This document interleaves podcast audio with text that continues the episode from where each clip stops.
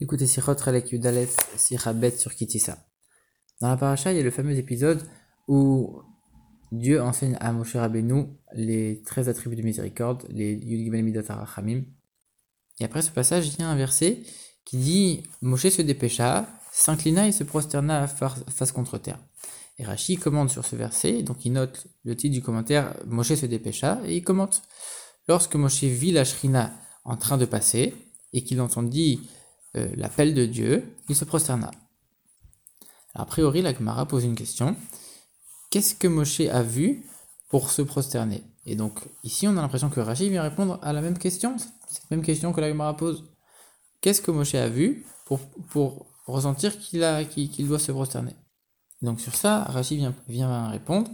Il se prosterne parce que il voit la shrina passer, il entend la voix de Dieu, donc il se prosterne. Et là, le rabbi, il va poser un certain nombre de questions pour dire que c'est pas une explication qui, marche à 100%. Première question. On a vu juste un peu avant, lorsque le peuple s'est prosterné, Rachid a commenté, a dit, il s'est prosterné parce qu'on on a annoncé qu'ils allaient être délivrés. Donc de là, on apprend que quand on a une bonne nouvelle, on doit remercier Dieu. Et de quelle manière remercier Dieu? En se prosternant face à lui. Donc a priori, si Moshe ici, il s'est prosterné, c'était pour remercier Dieu de lui avoir enseigné les 13 attributs de miséricorde, logiquement. Deuxième question, d'où Rashi sait que Moshe s'est prosterné parce qu'il a vu la shrina venir et pas à cause de cette bonne nouvelle qu'il a reçue? Ça voudrait dire que Rashi est en train de repousser l'explication selon laquelle Moshe se prosterne grâce à la bonne nouvelle et donc du coup il doit forcément y avoir une raison. Alors du coup c'est quoi cette raison-là qui pousse Rashi à, à faire un autre commentaire? Troisième question, Rachid aurait dû noter les mots qu'il va commenter, c'est-à-dire Moshe s'est prosterné, s'est incliné, s'est prosterné. Et pourtant, qu'est-ce qu'il note Rachid? Il note Vaimer Moshe, Moshe s'est dépêché. Quatrième, question, Rachid il précise dans son commentaire pas seulement Moshe s'est prosterné, Miyad, il s'est immédiatement prosterné. Pourquoi préciser ce mot en plus? En vérité, ça, c'est aussi lié avec le fait que Rachid note le titre du commentaire Moshe s'est dépêché de se prosterner. Donc pourquoi Moshe s'est dépêché? Rachid vient répondre, il s'est prosterné immédiatement. Dès qu'il a, vu la shrina, la présence de Dieu, immédiatement il s'est prosterné. Mais là-dessus aussi, il y a un certain nombre de questions. On sait que Moshe Rabbeinu, il faisait tout avec zèle, tout avec empressement. Alors, c'est évident qu'il s'est dépêché. Pourquoi on a besoin de le préciser ici? On sait en plus que Moshe il a déjà été puni à cause d'un manque d'empressement dans une mitzvah. Pour la de son fils dans les parachutes précédentes. Encore une autre question. Pourquoi Rashi il dit que d'abord Moshe a vu la Shrina, et ensuite il a entendu l'appel de Dieu A priori, d'abord il a entendu, et ensuite il a vu. Pourquoi Rashi inverse l'ordre? Encore une autre question.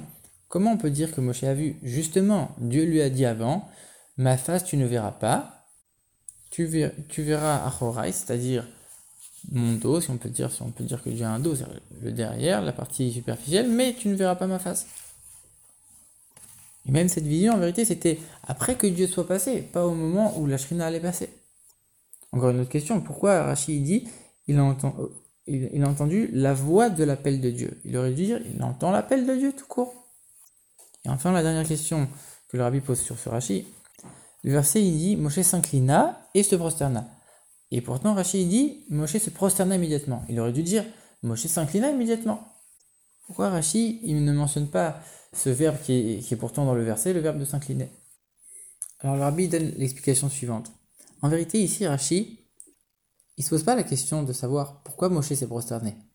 Il pose la question de savoir pourquoi la Torah a besoin de le préciser. C'est évident que Moshe se prosterne quand Dieu passe devant lui. C'est évident. Pourquoi la Torah a besoin de le, elle a besoin de le, de le préciser?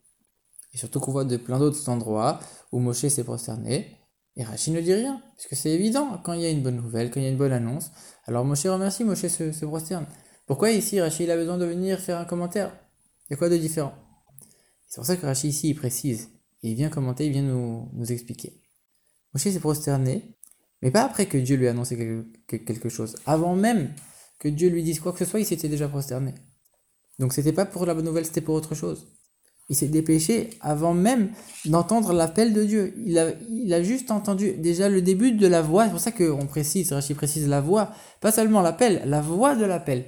Ah, dès qu'il a commencé à entendre, tout de suite il s'est prosterné. Il n'a même pas attendu la fin de l'annonce pour pouvoir se prosterner. Et donc ici, il y avait quoi de spécial? C'était la réponse de Dieu à Moshe qui lui avait demandé Montre-moi ta gloire. Donc c'était un dévoilement de Dieu qui était unique en son genre. Moshe, il a tout à fait perçu ça, et donc il s'est prosterné immédiatement. Quand le roi passe devant nous, on ne peut rien faire d'autre que de se prosterner immédiatement. Et donc du coup ici, Moshe Rabbeinu, il a bien d'abord vu que la Shrina a commencé à passer, et il n'avait même pas commencé à vraiment tout voir, tout de suite il s'est prosterné. Et après seulement il a entendu l'appel de Dieu. Donc d'abord oui, d'abord il l'a vu, et après il a entendu. Et c'est pour ça que Rashi il, il explique dans cet ordre-là. Donc on peut aussi répondre à la question comment ça se fait que Moshe il a vu?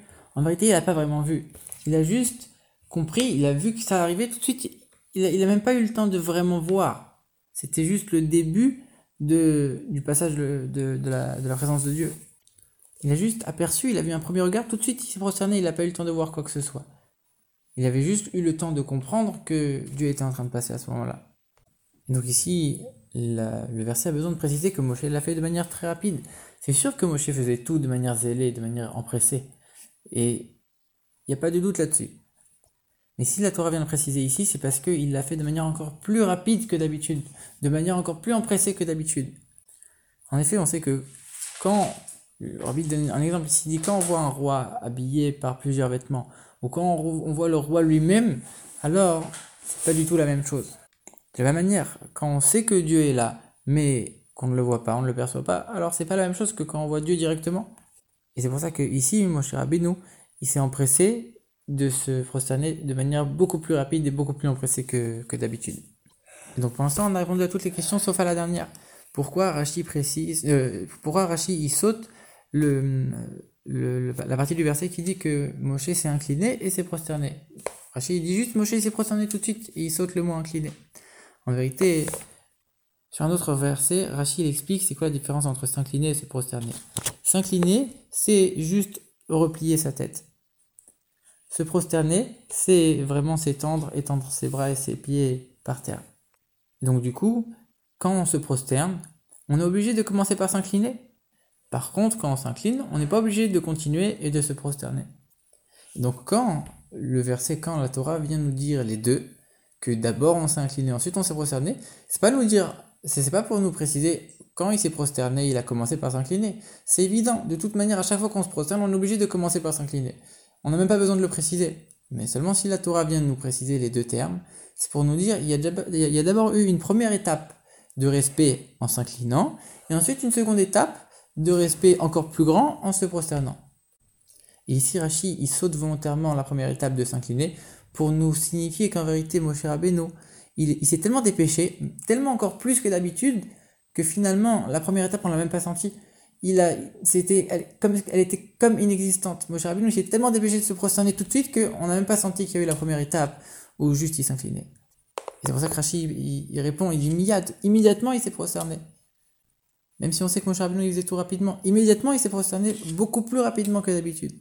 Alors Rabbi dit ce qu'on peut tirer de, ce, de cette explication de ce Rashi. Ici, on voit que Rashi utilise le mot Shrina, présence divine, et pas un autre terme. Et on sait que dans le Tanya, on explique que le mot Shrina, ça désigne la, présence de Dieu, qui réside et qui s'habille à l'intérieur de tous les mondes, matériels et spirituels. Et comme ici on parle du fait que Moshe Rabbeinu a vu la Shrina, on parle d'un être vivant qui a vu la Shrina.